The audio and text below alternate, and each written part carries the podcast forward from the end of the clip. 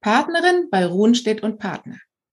Deutschlandvorständin beim internationalen Frauennetzwerk EWMD. Begrüßt mit mir Katharine Schwirz. Sie wechselte aus purer Leidenschaft und Lebensfreude mit 60 nochmal den Job und die Stadt und leitet jetzt als Director Business Development die internationale Transformation einer Patentsanwaltskanzlei. Female und Future. Das ist Femture. Der Podcast für uns Frauen, wie wir kompetent und weiblich in die Zukunft führen. Anders, überraschend, gut. Ja, hallo Nadine toll, dass ich heute da sein kann und dass wir ins eins deiner wunderbaren Gespräche einsteigen können. Das ist eine große Ehre für mich.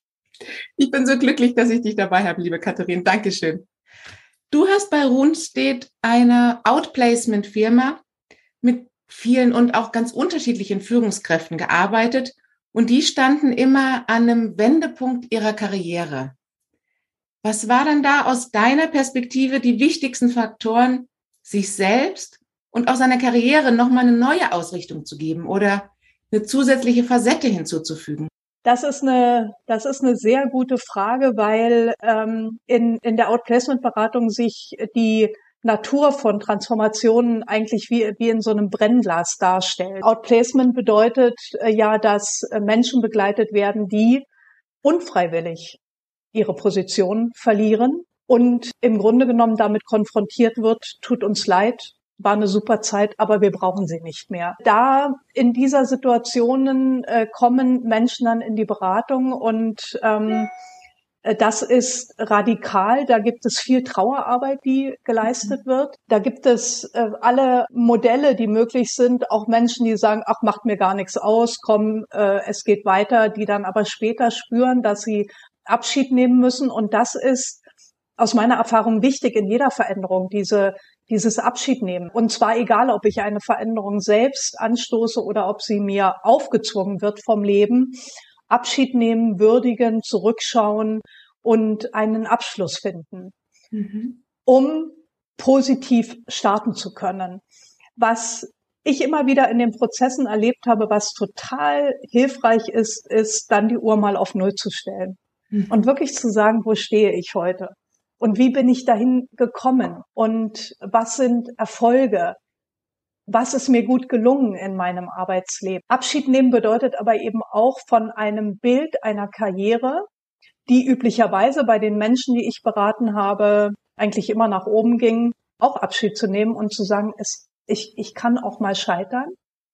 Und ich darf es mir gestatten, jenseits klassischer Karrieremodelle, die ja im Moment sowieso in der Auflösung sind, darüber nachzudenken, was mein Beitrag sein soll in der Zukunft und von dort ausgehend den Weg zu finden. Also dieses auf Null stellen und dann ein Fundament bauen aus dem, was ich kann, wo meine Leidenschaft ist, wo ich erfolgreich war und auf dem, auf der Basis dieses Erfolges wieder aufzubauen. Mhm. Und das sind ganz unterschiedliche Konstellationen, auf die wir vielleicht auch noch zu sprechen kommen. Mhm. Vielen Dank. Ich glaube wirklich, dass dieses, dieses Loslassen und das Würdigen, ich glaube, das ist so elementar. Dann kann man ja das, was war, würdigen, auch das, was man selber dort beigetragen hat. Das ist ja nicht weg, nur weil es jetzt in der neuen Konstellation so nicht mehr gebraucht wird.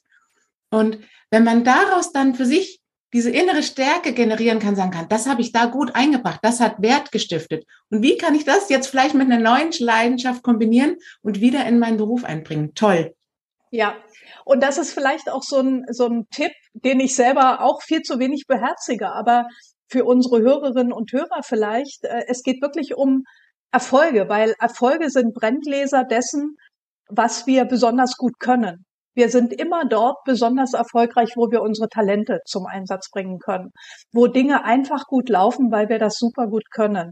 Und äh, sich diese Erfolge zu notieren, aufzuschreiben, weil uns, es geht uns ja so, schon so nach einem halben Jahr, frage ich mich, was habe ich eigentlich geleistet im letzten halben Jahr und mir fällt dann üblicherweise sehr wenig ein. Aber in dem Moment, wo ich spüre, wo ich sage, da ist so ein gutes Gefühl, weil ich habe da etwas außergewöhnlich gut bewältigt, sich das aufzuschreiben und aus dieser Erfolgshistorie. Ich habe ich hab dann äh, den äh, meinen Kunden auch gesagt, schreib 20 dieser Erfolgsgeschichten auf und daraus entsteht ein Muster und dann kommt ein, ein Supertalent oder drei Supertalente zum Vorschein. Und das ist die beste Basis für eine erfolgreiche Karriere. Absolut. Und du leitest gerade schon wunderbar über, weil in der Transformation, in der wir uns alle gerade befinden, da geht es ja nicht immer um die 180 Grad Neuorientierung, die wir brauchen, wenn wir in, in einer schwierigen Situation sind, sondern es geht oft auch um diese kleinen eigenen Empfindungen, die ich rausholen muss, um in der Transformation mich neu einbringen zu können. Und wie siehst du da diese Inner Work und diese Persönlichkeitsentwicklung da als besonders wichtig an? Ich bin der Überzeugung, dass Selbstreflexion und sich selbst kennen und sich selbst entwickeln als Persönlichkeit, dass das die Kernkompetenz ist unserer Zeit und dass das enorm wichtig ist. Übrigens auch beim Thema Führung, auf das wir später noch kommen. Wenn ich mich selbst nicht gut kenne, wenn ich meine blinden Flecken, meine Schwächen, meine Triggerpunkte nie kennengelernt habe, dem nie nachgegangen und das erforscht habe, werde ich keine herausragende Führungskraft sein. Also das mhm. ist ganz entscheidend, auch deshalb, weil Karrieren uns heute ja nicht mehr vorgegeben werden. Früher war es so, also vor über 20 Jahren, ich kann ja auf eine, auf, auf eine lange Karriere schon zurückschauen, war es so, dass Karrieren gemacht wurden häufig. Gerade in großen Unternehmen, da gab es eine Nachfolgeplanung und da gab es äh, große Szenarien und häufig wussten die anderen schon, wo ich in zehn Jahren mal landen werde. Das gibt es heute nicht mehr. Die Karrieren sind viel beweglicher geworden und wir sind viel stärker gefordert, sie selbst zu gestalten.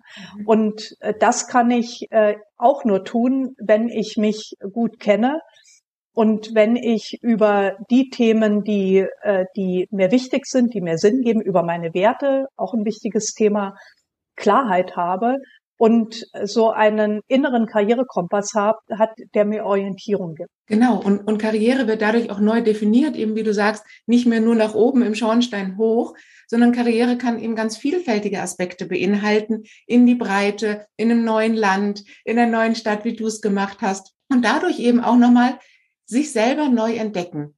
Du hast ein ganz wichtiges Thema angesprochen, was wir auch in den neuen Arbeitswelten erleben. Das ist die Selbstreflexion. Wie erlebst du das? Denkst du, dass wir Frauen da einen besonderen Gespür dafür haben?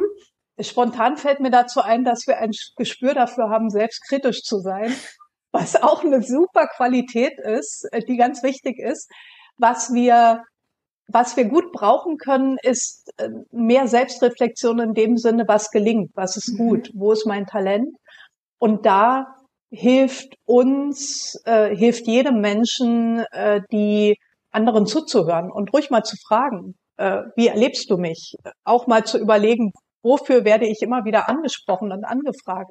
Was sind die Themen, die sozusagen meine, meine Marke vielleicht im Unternehmen, in dem ich arbeite, ausmache?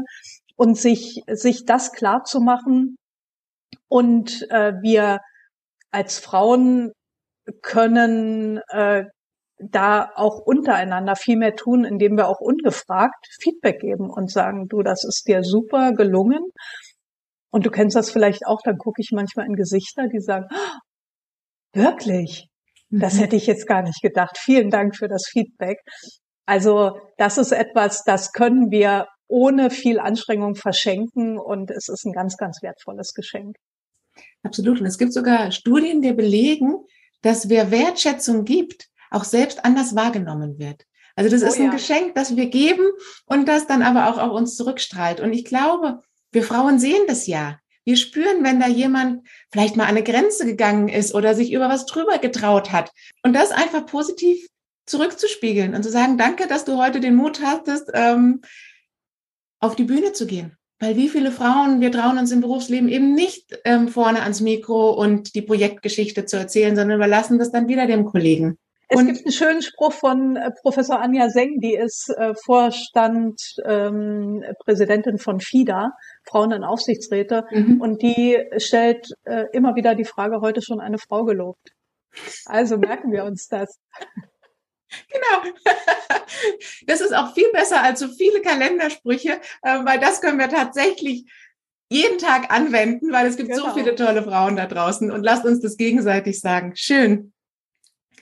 Wir erleben ja auch, dass die Führung sich verändert. Du hast es schon angedeutet. Wir haben nicht mehr diese klassisch, klassisch hierarchischen, fest strukturierten Teamstrukturen und Prozesse. Und da bekommt natürlich Führung auch einen ganz anderen Auftrag als den, den es früher hatte. Ich erlebe, dass da gerade dieser Netzwerkkapazität eine viel höhere Bedeutung zukommt. Also wie wir informell mit Menschen in Kontakt treten. Zum Beispiel Wertschätzung teilen haben wir gerade gemacht. Du bist ja auch Vorständin beim Internationalen Frauennetzwerk. Was hat dich dazu bewegt und wie erlebst du da, wie wir Frauen miteinander netzwerken und wie uns das auch beruflich stärkt? Ich liebe es, dass du diese Frage stellst, Nadine, weil ich gemerkt habe, in unserer, in unserer Arbeitswelt, die sich ja so stark verändert und das Thema Führung eben nicht mehr die hierarchische Führung, das Führen über Macht, sondern über andere Mechanismen, dass dafür eine super Schule ist, im Ehrenamt aktiv zu sein. Das äh, ist auch ein, ein guter Trip äh, für junge Frauen, sich dort äh, zu bewähren, zu tummeln. Es kann ja auch mal was schiefgehen im Ehrenamt. Das ist, äh, das ist das Schöne. Es können Fehler passieren, man kann sich ausprobieren, aber das Ehrenamt ist eine super Schule für diese neue Form des Lernens, äh, des Führens, weil im Ehrenamt, wie heute auch in Unternehmen, geht es darum, Sinn zu vermitteln, mhm. Stärken zu erkennen, Menschen um sich zu versammeln, um ein gemeinsames Ziel und Aktivitäten zusammenzuführen, eben verschiedene verschiedene Talente, verschiedene Fähigkeiten zusammenzuführen. Und das kann ich super im Ehrenamt äh, lernen, eben wie bei EWMD, weil bei EWMD nichts passiert, nur weil du sagst, auch ich als Präsidentin, das muss jetzt aber gemacht werden. Mhm. Äh, das hilft mir überhaupt nicht. Also das ist eine sehr, sehr gute Schule. Und ich, ich sehe das übrigens genauso wie du, dass Vernetzungskompetenz auch eine wichtige Führungskompetenz mhm. in der mhm. Zukunft ist. Und das kann ich natürlich auch im Netzwerk sehr, sehr gut lernen und äh, da schauen, wie funktioniert eigentlich Netzwerk? Was bedeutet es, äh, zu geben und zu nehmen und Synergien zu erzählen? Und auch für die Karriere übrigens ist es wichtig. Ich bin der Überzeugung, dass die Qualität unserer Beziehungen die Qualität unserer Karrieren beeinflusst. Das heißt mhm. also fröhlich Netzwerken, andere unterstützen, gemeinsame Themen verfolgen, auch im Ehrenamt. Das ist ganz, ganz wichtig für uns. Ich darf ja auch Mitglied im EWMD sein und erlebe das.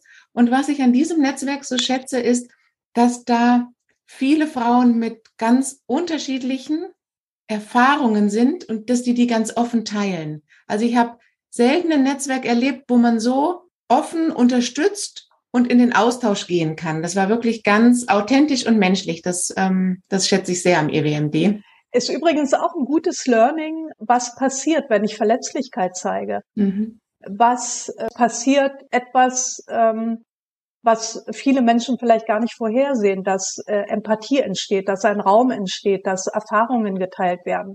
Und auch das ist ein Führungsthema, Verletzlichkeit zeigen. Die Führungskraft war, als ich anfing, als ich meine erste Führungsaufgabe mit knapp 30 Jahren äh, übernommen habe, war Führen die starke Frau sein, wissen, wo es lang geht, ähm, jeden Konflikt irgendwie lösen, und zwar Kraft meiner, meiner Macht, ähm, Vorgaben machen, kontrollieren.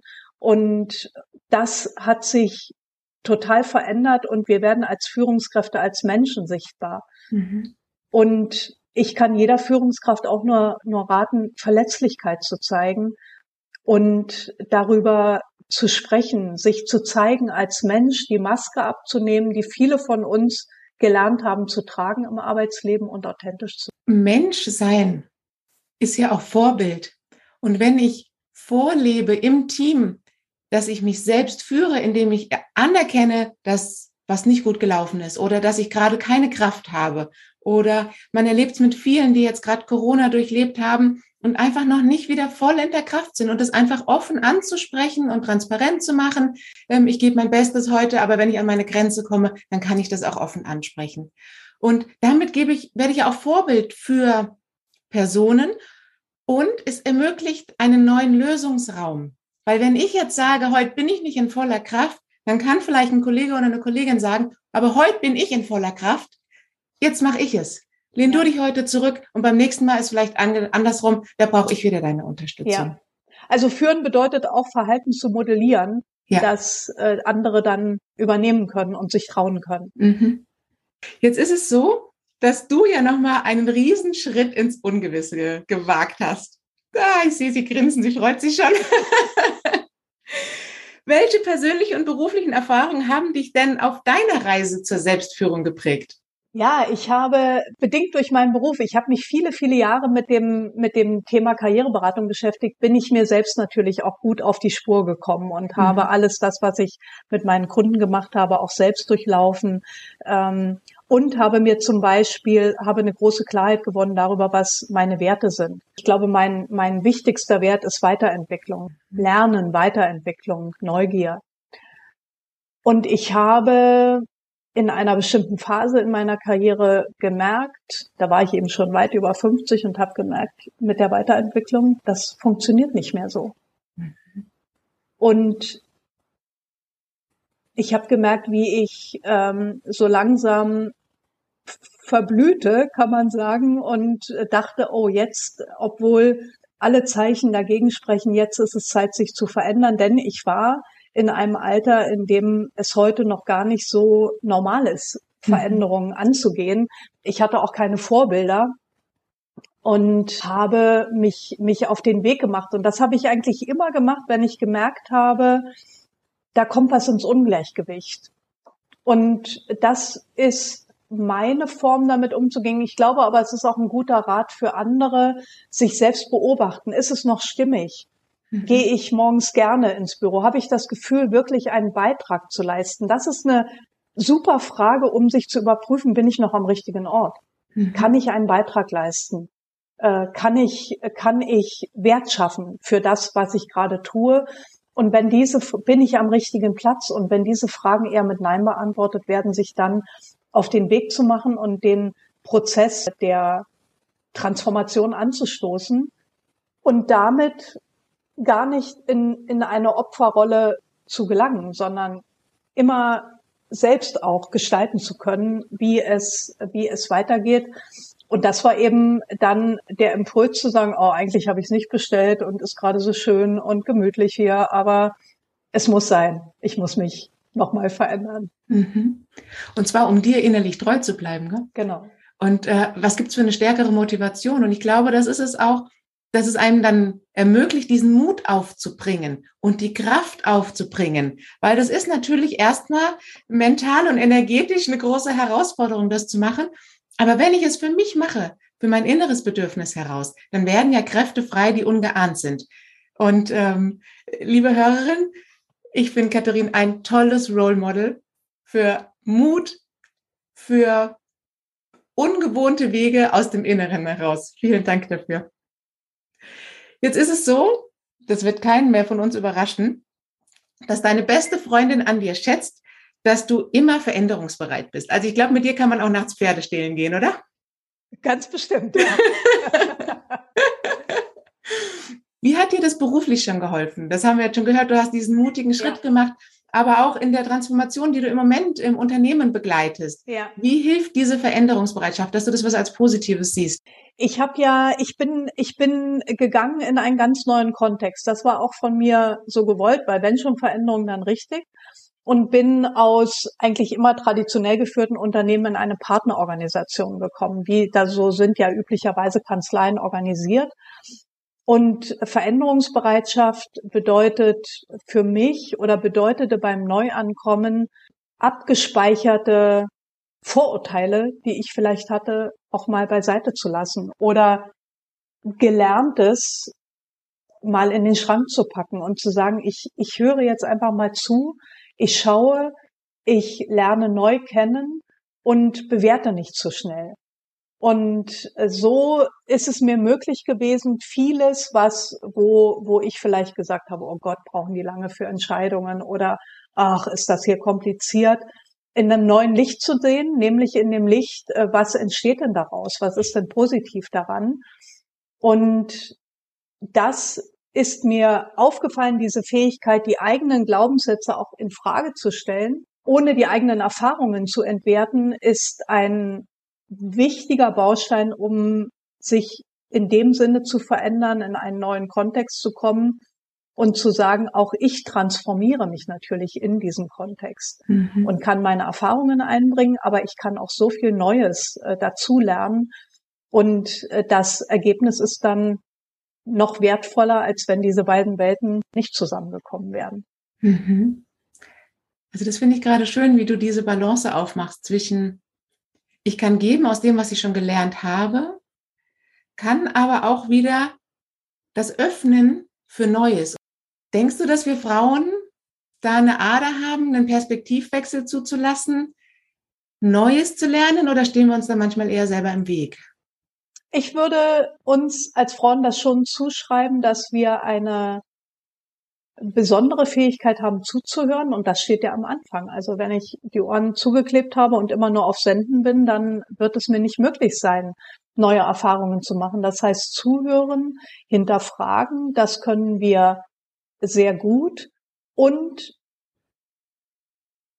andere Erfolge gelten zu lassen. Das mhm. fällt mir dazu ein und zu sagen, ah, ist ja interessant. Ich dachte immer, Erfolg geht so, aber die sind auf ganz andere Art und Weise zum Erfolg gekommen. Spannend, das gucken wir uns mal an. Also dieses vorurteilsfreie Raufschauen ist eine besondere Qualität, die ich bei uns Frauen schon auch sehe. Und das äh, Thema Empathie das, auf das ich auch unbedingt noch kommen möchte, weil es so wichtig ist in der Führung auch heute. Mhm. Und Frauen dafür eine besondere Fähigkeit mitbringen, empathisch zu sein, anderen zuzuhören, andere Erfahrungen ähm, aufzunehmen, mit eigene Erfahrungen zu teilen, zu sagen, dir geht's, dir geht es heute vielleicht nicht so gut, ich bin da auch durchgegangen. Ich verstehe dich. Und solche Fähigkeiten sind heute schon sehr interessant und gefragt. Und ich wünsche uns Frauen noch mehr Mut, die auch aufs Spielfeld zu bringen und die zu benennen und zu sagen, ich habe da eine besondere Fähigkeit zum Zuhören. Das sind ja teilweise so vermeintlich softe Dinge. Zuhören, empathisch sein, äh, vorurteilsfrei sein. Aber sie sind harte Währung mittlerweile im Führungsalltag und wir können da einen super Beitrag leisten und ich glaube fest daran, auch Rollen, gute Rollenmodelle auch für Männer sein. Und ähm, McKinsey bestätigt es, Empathie ist zum ersten Mal in die Liste der Future Skills aufgenommen worden. Wow. Ja, Celebration. Ja, genau, genau, das ist gut. Das ist ein Wert, den wir in der Führung brauchen. Und wer sich mit ein bisschen Produktentwicklung beschäftigt, da gibt es eine Methode, die nennt sich das empathische Interview. Und das ist der Startpunkt für innovative Produktentwicklung. Das ist das, was du sagst. Wenn wir beide Ohren zu haben und nicht unseren Kunden zuhören, können wir nichts Neues entwickeln. Und genau das, was wir feiern im Design Thinking Prozess, brauchen wir eben auch in der Führung, weil nur dann können wir aus dem Team heraus Neues entstehen lassen. Und wenn wir schauen, die Diversity Teams, wie die sich zusammensetzen, wenn die sich nicht gegenseitig zuhören, empathisch der Person gegenüber sind und den Perspektivwechsel zulassen, die werden sich nur die Köpfe einschlagen, aber nie im Leben disruptive Innovationen entwickeln können. Wie erlebst du Diversity bei euch im Alltag? Als sehr wichtig, als anstrengend, aber als total produktiv und gut.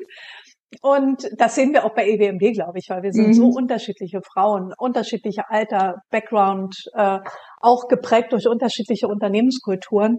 Und da kracht es auch mal.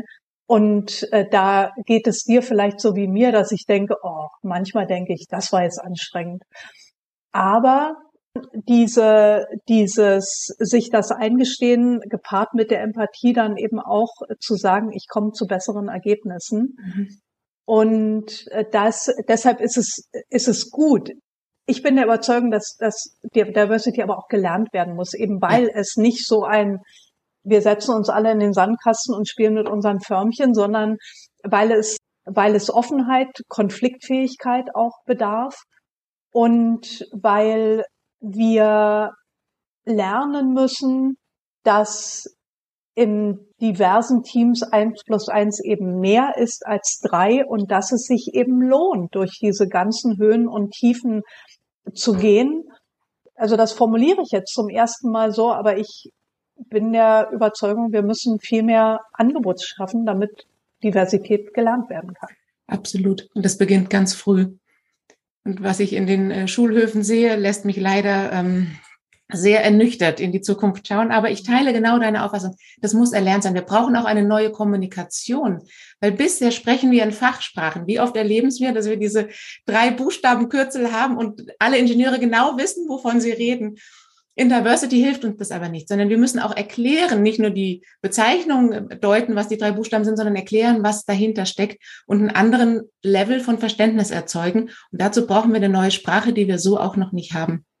Das ist ein wichtiger Aspekt, Nadine, dass es heute eben notwendig ist, dass der, dass der Produktionsingenieurin mit der Marketingfrau sprechen kann, dass wir so viele unterschiedliche Gesprächsstränge heute haben und eben nicht mehr in Silos denken und dafür eine Sprache, die Menschen anderer Fachlichkeit gut verstehen können, enorm wichtig ist. Toll, dass du das an. Das ist das eine, dass wir die Verständnisebene erzeugen. Und der andere Punkt ist, dass wir eine integrative Kommunikation haben, dass wir also uns nicht abgrenzen durch unser Fachwissen, was ja natürlich der Ingenieur an, anders hat als die Marketing-Expertin, sondern dass wir einen Common Ground erarbeiten können. Und das erfolgt durch integrative Kommunikation. Und es gibt viele Studien, das belegen, dass dafür das Augenmerk auch auf die Körpersprache, auf Gestik und Mimik, auf diese ganz feinen, subtilen Veränderungen im Gespräch gelegt werden müssen, um dann darauf reagieren zu können.